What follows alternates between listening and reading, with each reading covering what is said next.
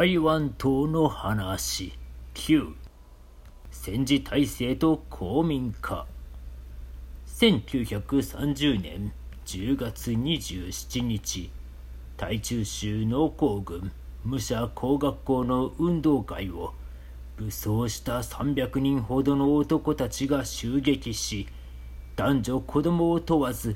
132人の日本人と和服を着ていた台湾人2名を惨殺した。ボートは警察署や役所なども襲い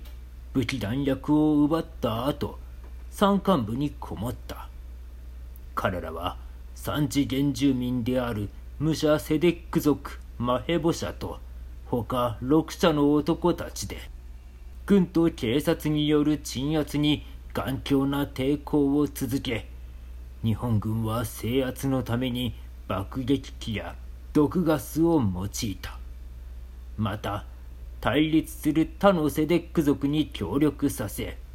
50日ほどでようやく鎮圧することができた。日本統治時代最大の原住民による暴動武者事件である。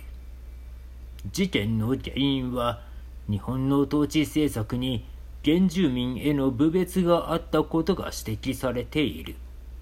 原住民に対する日本語教育の普及率は漢族系よりも高く言語の異なる各部族間の共通語になるなど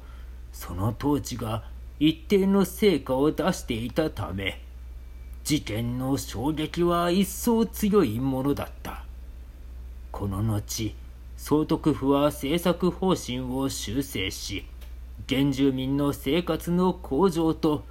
日本に同化する原住民の検証に力を入れていく。大陸で満州事変が起き日本が戦時体制に入っていく頃の話である。日本が日中戦争と太平洋戦争を行っていた時代はこの島の経済発展が増進し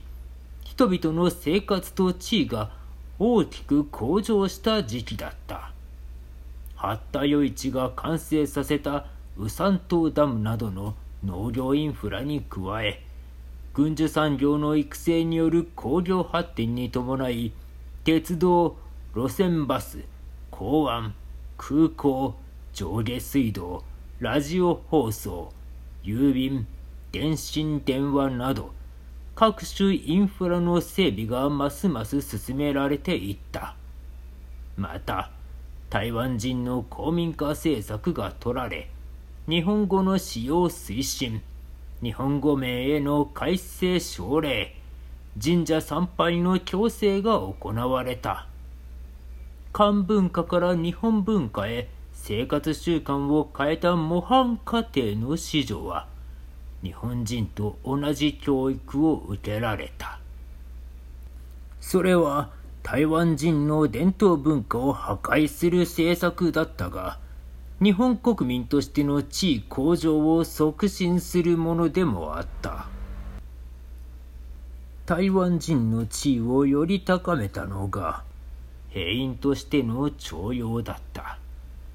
太平洋戦争開始後の戦線拡大と兵員不足により台湾人の軍事協力は必須となった。若者が初めは志願兵として後には徴兵制により徴用されるのに合わせ台湾人が衆議院議員として国政に参加できる法改正が行われたのだ。台湾から徴用された兵士の中には武者事件で日本軍を手こずらせた産地原住民の部隊高砂義勇隊もおり優れたゲリラ戦術をジャングルの広がる南方の戦場で展開した。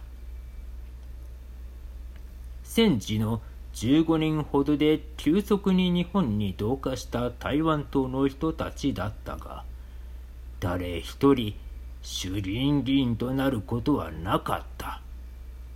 日本は連合国に負け台湾人は昨日までの敵国中華民国の国民に編入されることになった。祖国への復帰だったがそのアイデンティティは新たな挑戦を受けることになる。